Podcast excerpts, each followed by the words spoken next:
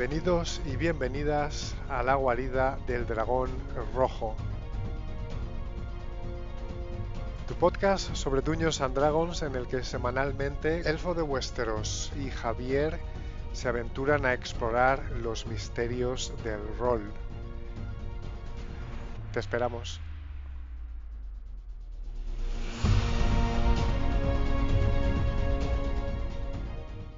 Bienvenidos y bienvenidas a un nuevo episodio de La guarida del dragón rojo. Mi nombre es Javier y estoy como siempre junto a mi gran amigo y socio en este proyecto rolero, Elfo de Westeros. Hoy vamos a hablar sobre qué es un argumento político en una partida de dragones y mazmorras, por qué es interesante incluirlo y finalmente os vamos a ayudar para que podáis introducir estos elementos en vuestras campañas. Introducir tramas de tipo político en una aventura es una buena manera de incrementar la complejidad de tus historias y de darle a los jugadores la capacidad de tomar decisiones con un impacto directo en el mundo en el que viven sus personajes. Conseguir que los jugadores no sean meros espectadores, sino participantes activos en la intriga política, es clave en ese sentido para asegurar el éxito de tu aventura. Pero vamos a empezar definiendo qué es un argumento o trama política y por qué puede ser interesante para tu campaña de Dungeons and Dragons.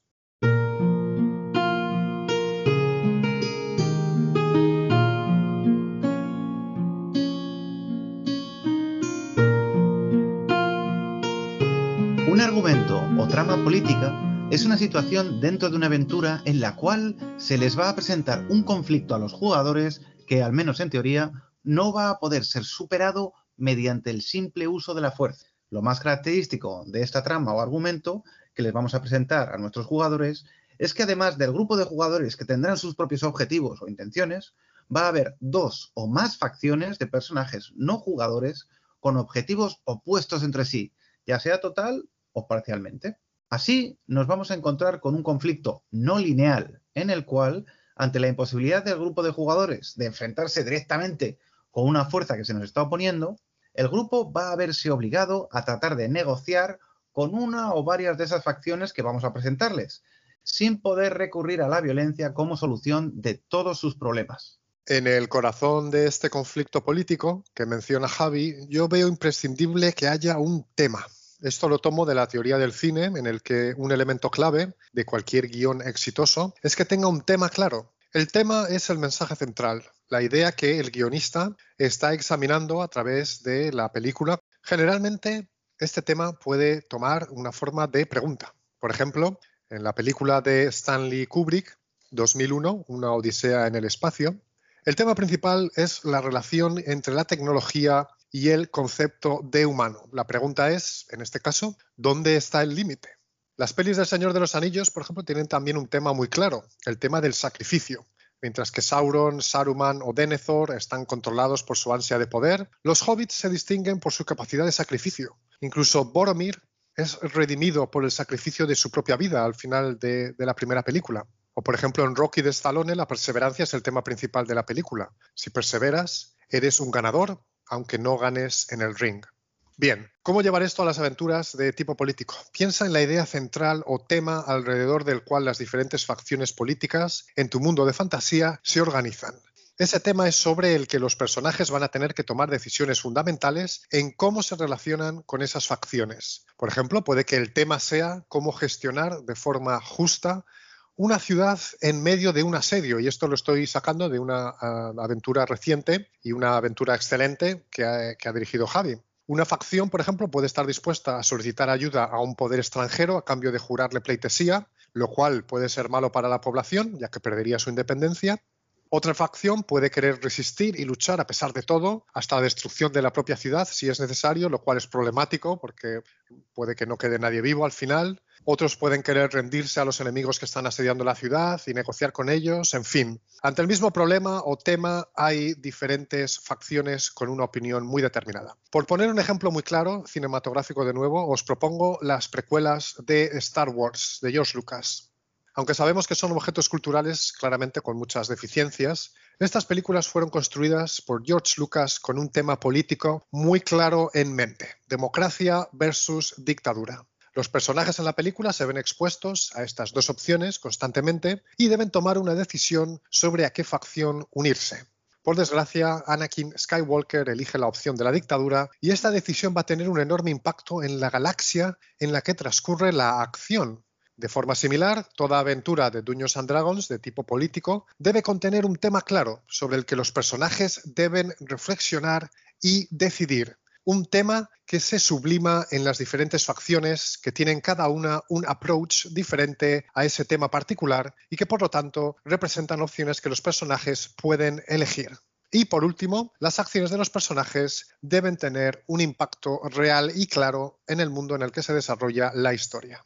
Bueno, ¿y por qué es esto interesante? Bueno, pues a estas situaciones van a obligar a nuestros jugadores a pensar antes de actuar a sopesar diferentes eh, situaciones, a reflexionar sobre las consecuencias de sus actos y les va a motivar para utilizar las habilidades de sus personajes de forma creativa.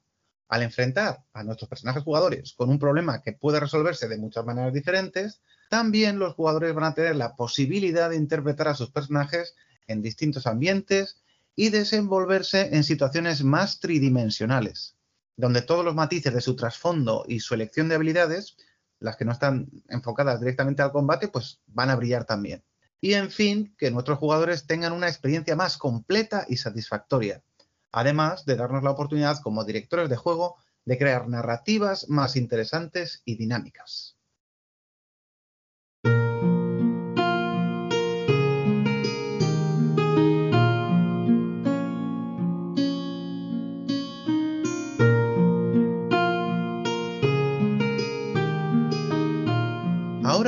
Vamos a hablar muy brevemente sobre el impacto que tienen o pueden llegar a tener los personajes jugadores en el escenario de campaña, en una escala social y política.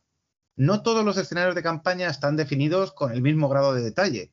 Puede que para la partida que estás dirigiendo ahora o que estás planeando dirigir en el futuro, los roles de poder, las naciones, los entes políticos, bueno, pues que no sean muy detallados. O quizá incluso estás jugando en un escenario de campaña que tú mismo has creado y quizá no hayas especificado cuáles son los principales poderes que, por decirlo de alguna manera, rigen ese mundo de fantasía, ¿no? Donde los personajes jugadores van a tener sus aventuras. Sin embargo, pienso que es positivo definir al menos un poco las fronteras y los equilibrios de poder que están presentes en el escenario de campaña que vayas a usar, ya sea uno que exista antes, ¿no? Enlatado, digamos, o uno que hayas creado tú mismo. Esto va a resultar importante a la hora de dar vida a los cambios que se van a producir en la sociedad del escenario de campaña por las acciones y decisiones de los personajes jugadores. Lo que comenta Javi me parece especialmente relevante si tenemos en cuenta que los personajes en Dungeons and Dragons suben de nivel y asociado a eso debería haber también una subida de estatus muy clara. Me explico. Un personaje de nivel 1 está empezando en el mundo, tiene poca experiencia, pocas habilidades especiales y cualquier situación hostil puede mandarle a la tumba. En definitiva, su estatus es cero. Sin embargo, imaginemos que ese personaje sobrevive, acumula experiencia y llega, por ejemplo, a nivel 5, digamos. Ese personaje es ya un auténtico veterano que ha sobrevivido combates, dungeons, ataques de bestias mágicas. Es, en definitiva, un contendiente mucho más avanzado que un personaje de nivel 1. Si ese personaje, digamos, continúa con su racha de buena suerte y llega a nivel 10, su poder y habilidad están tan desarrolladas que por fuerza ha de llamar la atención de los poderes políticos del mundo en el que vive. Reyes, príncipes, gobernantes, facciones políticas. Realmente todos querrían que ese personaje cuyo poder es tan especial e intenso, estamos hablando de un nivel 10, formara parte de su grupo o trabajara directamente para ellos. Es decir, a medida que los personajes suben de nivel, su estatus por fuerza cambia y aumenta. Y las posibilidades de tener un impacto real sobre el mundo en el que vive ese personaje se multiplican. Dungeons and Dragons no tiene un sistema de estatus como sí tienen otros juegos de rol, como por ejemplo el de Juego de Tronos, pero comenzar a involucrar a los personajes en tramas políticas a medida en que suben de nivel es una buena manera de reflejar ese estatus creciente que tienen y darles la oportunidad de influenciar los acontecimientos del mundo en el que vive. Es decir, a medida que los personajes suben de nivel, parece casi indispensable que se introduzcan elementos de tema político en las aventuras.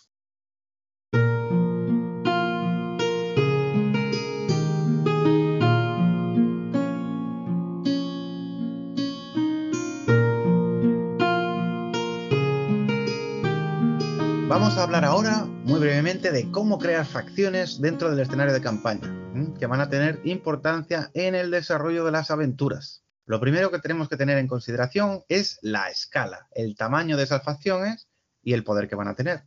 Para comenzar, imaginemos que estás comenzando una campaña y deseas introducir un poco de intriga política en las primeras sesiones o aventuras de esa campaña.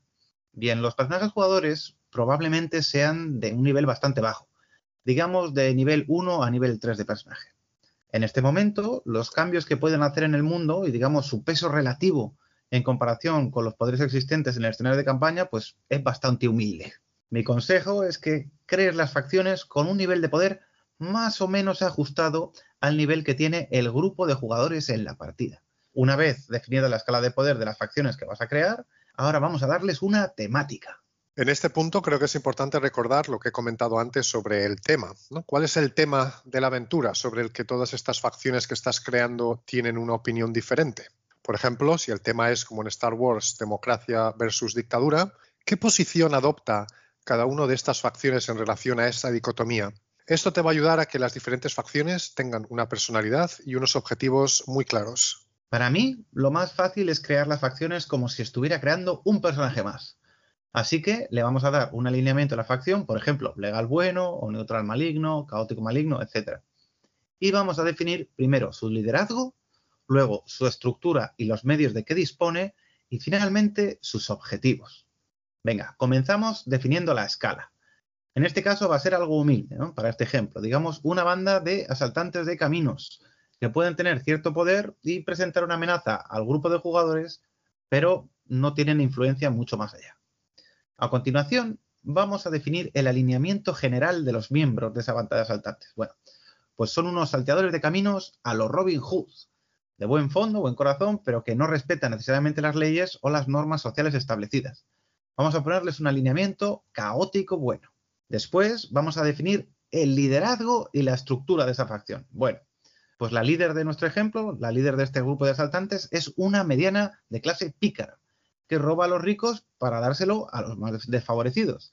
Y ejercita ese liderazgo como jefa indiscutible y carismática. Y el resto de su banda, bueno, pues son subordinados que solo responden ante ella. Vamos a ver además de qué medios disponen. Bueno, pues disponen de armas sencillas, equipo de mercenario anticuado y alrededor de 10 miembros de clases guerrero y pícaro de niveles bajos. Y ahora finalmente vamos a definir los objetivos. Bueno, pues como son un grupo pequeño y bastante humilde, esta banda de asaltantes de caminos va a realizar actividades en los alrededores de un pueblo mediano o una ciudad pequeña. Su objetivo es luchar contra la tiranía de los gobernantes de este pueblo o ciudad y contra la pobreza extrema de los miembros más desfavorecidos de la sociedad en las inmediaciones. Para perseverar en su lucha contra la tiranía, están dispuestos a derramar sangre, pero no son asesinos a sangre fría y quieren dejar a los ciudadanos inocentes fuera de sus actividades. Su objetivo final es echar a los nobles corruptos y dirigir esa ciudad o pueblo ellos mismos o quizás establecer un sistema más colaborativo, como una democracia. Bien, pues este es el esquema básico de creación de una facción para tu aventura que nos ha presentado Javier. Y como podéis ver, eh, este eh, ejemplo tiene presente ese tema que hemos mencionado anteriormente. En este caso, el tema es cómo nos enfrentamos a una tiranía. Y esta facción que nos ha propuesto Javi tiene una solución para esa pregunta y los héroes podrán elegir relacionarse de forma positiva o de forma negativa con los miembros de esta facción. Mi consejo es que creéis siempre dos o más de estas facciones y que les deis objetivos propios siempre en relación al tema de la aventura. Durante la aventura, los personajes jugadores pueden entrar en contacto con estas facciones u organizaciones y enfrentarse a ellas con la ayuda de otras o aliarse, negociar y, en fin, influir en el escenario de campaña. A la hora de diseñar tu aventura, ten en cuenta la existencia de estas facciones y, si puedes, preséntalas a tus jugadores, ¿no? Y dales un objetivo u objetivos para que tus personajes jugadores, pues, consigan alcanzar eso que no pueden conseguir por sí mismos, ¿no? Sin ayuda externa. En el caso de que los personajes jugadores busquen la ayuda de alguna facción durante la partida o alguna facción se la ofrezca, ten en mente que esas facciones van a pedir algo a cambio de su apoyo. Haz que ese algo que están pidiendo a cambio, ¿no? Ese pago que pide cada facción, pues, pues sea algo difícil de conseguir y da espacio a los personajes jugadores para que negocien e intenten conseguir los mejores acuerdos. Bueno, todo lo que ha comentado Javi me parece, me parece muy acertado. Mi consejo es que cuando creéis esas facciones y ese mundo en el que viven esas facciones, penséis en cómo los personajes jugadores van a relacionarse con ellas. Yo recomendaría, para facilitar el flow de la aventura, que todos los personajes jugadores estén siempre en la misma facción, es decir, compartiendo objetivos, ideales y una única fuente de liderazgo, ya sea un personaje no jugador, como el jefe de una casa nobiliaria, o uno de los personajes. Si queremos dar más libertad a los jugadores, en lugar de hacer que estén todos en la misma facción, podemos hacer que todos sean agentes libres. Es decir, que se han encontrado en una situación externa, ante las que se le plantean distintas opciones, pero sin casarse con nadie desde el principio. Esto permite a los jugadores explorar de forma más libre el panorama político y tomar decisiones más personales, aunque por otro lado pues puede hacer que las aventuras sean más largas. En definitiva, nuestro consejo es que no pongáis a jugadores en facciones enfrentadas, ya que ello puede dar lugar a situaciones incómodas en las que uno o varios jugadores no quieran ceder en sus posiciones enfrentadas, que sean todos parte del mismo grupo o todos agentes libres. Otro aspecto muy importante que quiero comentar es, como director de juego, si introduces elementos políticos, tienes que estar preparado para que tus jugadores hagan cosas inesperadas y reaccionen de formas que no se te habían ocurrido como director de juego vas a crear un sistema político con facciones muy complejas y tienes que estar preparado o preparada para que los jugadores alteren ese sistema o incluso actúen como agentes destructivos. La tentación como director de juego, que ha trabajado duro con una serie de ideas en mente, es hacer railroading, es decir, tratar de llevar a los personajes por donde tú habías planeado. Esto es un error porque entonces estarías negando la esencia de tener una trama política en el rol, que es la libertad de los jugadores para elegir. No te obsesiones con lo que has creado y prepárate por si los jugadores eligen el caos como opción política. Para bien o para mal, ese sistema político que has creado puede saltar por los aires. No les niegues a los jugadores ese camino. Como último consejo, tened en cuenta que no es necesario que esas facciones que habéis creado sean algo recurrente en vuestras partidas. Fijaos bien en la reacción de vuestros personajes ante las distintas facciones y utilizad las que más éxito hayan tenido o que hayan sido más memorables, si queréis repetir alguna. Y recordad que estas tramas políticas que estáis presentando no tienen por qué abarcar toda la campaña, pueden estar comprendidas dentro de una aventura o incluso dentro de una sola sesión de juego. Y ahora muy brevemente para la creación de las tramas. La forma más sencilla de crear es crear o fabricar un objeto o artefacto o incluso un cargo o posición que varias de esas facciones quieren. Y digamos que otra facción tiene y protege frente a las demás. Esto se utiliza mucho en el cine, en las series, en la literatura, etc. Para la primera trama política que diseñes, te aconsejo que utilices esta forma. Es sencilla y funciona muy, muy fácilmente. Por varios ejemplos así en la cultura popular tenemos el Señor de los Anillos. Bueno, en el Señor de los Anillos hay varias facciones que quieren el anillo de poder por distintas razones. Los, los, representantes de la facción de Sauron, digamos, quieren devolverle el anillo al Señor Oscuro pues, para que domine el mundo, etc. Luego, por un lado, tenemos la política de los gondorianos, que quieren tener el anillo para sí y utilizar su poder para derrotar precisamente al Señor Oscuro, pero no destruirlo en el proceso. Y bueno, luego tenemos a muchas otras facciones, pero aquí la clave es que todo está alrededor de ese McGuffin, de ese objeto que hemos creado, ese anillo que todo el mundo quiere. Otro ejemplo clarísimo es en Juego de Tronos. O de Tronos, todo el mundo quiere el trono, el trono del reino, de los, de los, de los siete reinos, pero específicamente acumular poder. Todas las casas nobiliarias, que son en sí mismas facciones, quieren acumular más poder. Y el símbolo de poder supremo es ese trono de rey, de hierro. Por eso lo llaman el juego de tronos. Como podéis ver, este tipo de creación básica, básica, básica de tramas, de simplemente crear ese objeto, artefacto, cargo, posición, ¿vale? Que varias facciones quieren, es increíblemente popular y funciona prácticamente siempre.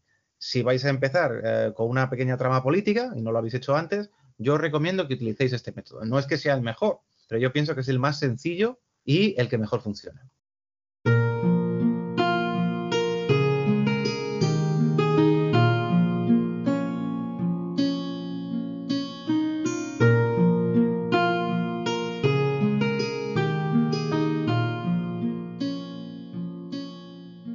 Vamos ahora a hablar sobre otro elemento muy importante, el combate. Vamos a pensar por un momento en la típica escena de combate que se nos presenta en Dungeons and Dragons, ¿no? Y en cómo darle un giro que incluya todo sobre lo que hemos hablado hasta ahora. Normalmente, en una escena de combate en Dungeons and Dragons, lo que nos encontramos es un enfrentamiento entre dos fuerzas. Por un lado, el del grupo de jugadores y por otro lado, el de los antagonistas, los enemigos, ¿no? Que se pegan estos dos grupos hasta que uno de los grupos huye o todas las tropas de un grupo pues, han sido destruidas o derrotadas. Este planteamiento no tiene nada de malo, pero pensamos que ocasionalmente es más divertido darles un poco de variedad a los jugadores en los escenarios. ¿Y cómo hacemos esto? Bueno, pues definiendo un objetivo para la victoria o una condición para la victoria en el encuentro que estamos diseñando, que no necesariamente sea solo derrotar a todos los enemigos.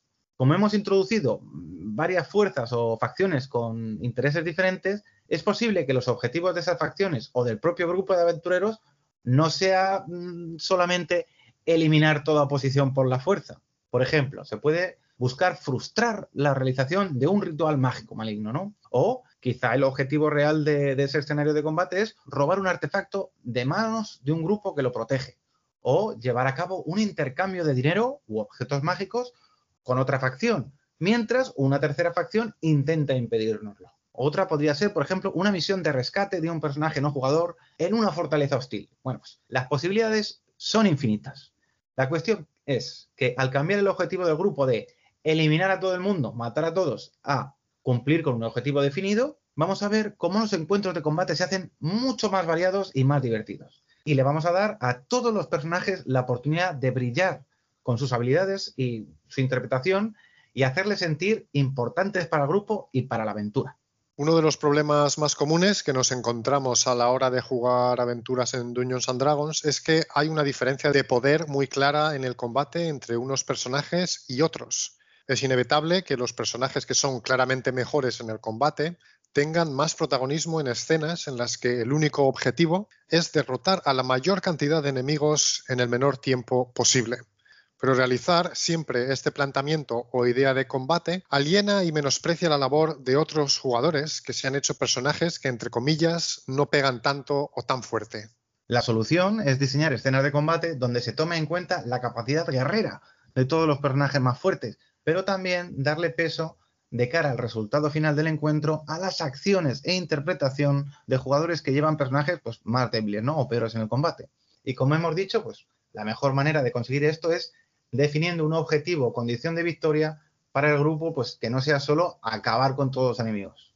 Lo único que añadiría a los excelentes consejos de Javi es que pienses en los combates como un elemento dramático que sublima uno o varios de los conflictos que se han presentado hasta el momento en la trama política. El combate, siguiendo con el argumento de Javi, debe tener sentido dentro del panorama político que se ha presentado a los jugadores y, muy importante, debe hacer avanzar la trama, ya sea presentando a los jugadores con una nueva información, por ejemplo, que alguien les ha traicionado o que un personaje no jugador no era quien pensaban que era, o resolviendo un conflicto claro, por ejemplo, enfrentándose a un rival político y derrotándolo o consiguiendo que otra facción cambie de opinión y se una a ellos. De nuevo, lo mismo que ha comentado Javi, definiendo un objetivo o condición de victoria para que el grupo no tenga solo la misión de acabar con todos los enemigos.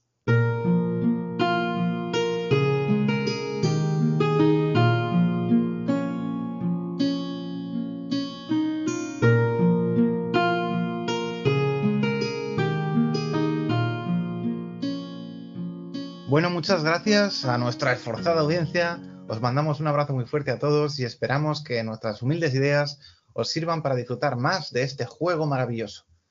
Nos despedimos ya. Por favor, recordad dar like al episodio, suscribiros al canal y seguirnos en redes sociales para que no os perdáis los próximos episodios. Un placer, como siempre, estar a tu lado, Elfo. Muchas gracias a todos y todas y muchas gracias Javi, como siempre, por compartir tus ideas conmigo y con la audiencia. Un abrazo fuerte y hasta pronto, aventureros y aventureras. Os esperamos en la próxima edición de La guarida del dragón rojo. Hasta pronto, aventureros.